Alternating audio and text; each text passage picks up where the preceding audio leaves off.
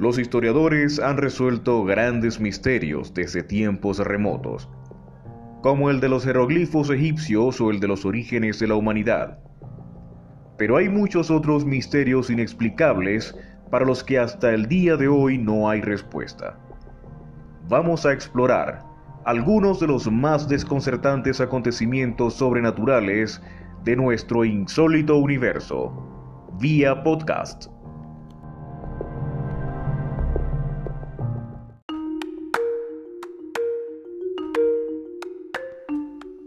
Cuenta hasta 6. Sí, son 6 segundos el tiempo que toma caer desde la cima del salto de Tequendama. Una cascada natural de 156 metros de altura. A ese cuerpo de agua lleno de remolinos donde muere la cascada, lo llaman el lago de los muertos, pues desde los años 30 y por varias décadas fue el lugar predilecto de los suicidas bogotanos. Son muchas las historias que se cuentan acerca del salto del Tequendama.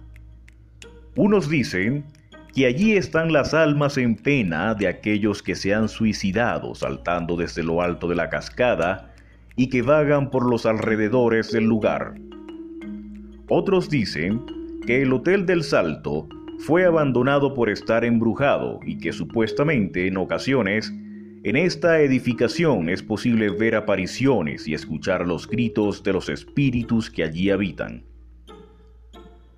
Incluso la formación del salto es atribuida a un mito indígena que dice que el salto se formó por obra divina para evacuar las aguas que inundaban a Bogotá. Dicen que aquellos que se quitan la vida quedan en el limbo, una dimensión entre el más allá y nuestro mundo. Tal vez por eso, en el salto del Tequendama aún se siente la energía de los caídos al abismo. Ha sido tal la magnitud de personas que han perdido la vida que los lugareños lo llaman el lago de los muertos, situación que obligó a las autoridades durante años a colocar letreros que animaban a la gente a solucionar sus problemas o a tener un policía custodiando el sitio. Uno de los espíritus más vistos por algunos es el de una monja, que al parecer cayó en el accidente de un camión en el siglo pasado. El amor y otros motivos fueron también las excusas de los suicidas. A mediados del siglo pasado, los suicidios en el Tequendama eran casi de una persona por día. Uno de esos ocurrió en el año de 1932 con el deceso de Alberto Campos, quien, como tradición, dejó una carta explicando el porqué de su muerte. No culpen a nadie de mi muerte ni digan otra cosa que la siguiente.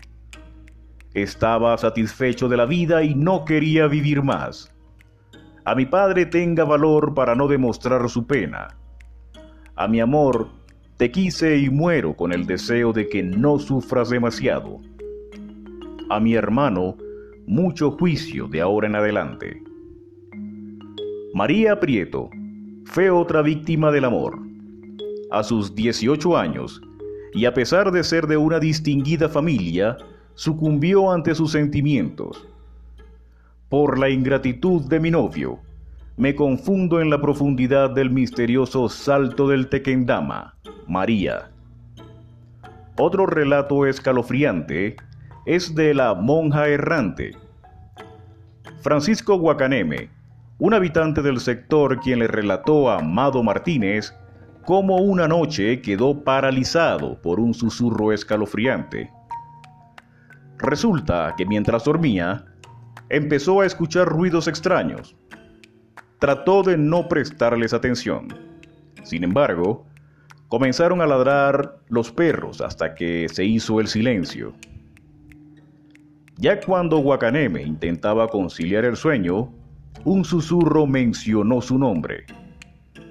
El hombre prendió la luz de la habitación pero no vio nada. Solo pudo sentir el desolador frío que embargaba el lugar como si alguien o algo lo hubiera provocado. decidió salir y a lo lejos había una mujer.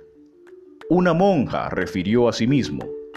Trató de preguntarle qué hacía allí, pero no recibió respuesta. Luego, ella se giró y caminó hacia la oscuridad de una colina para nunca más volverla a ver.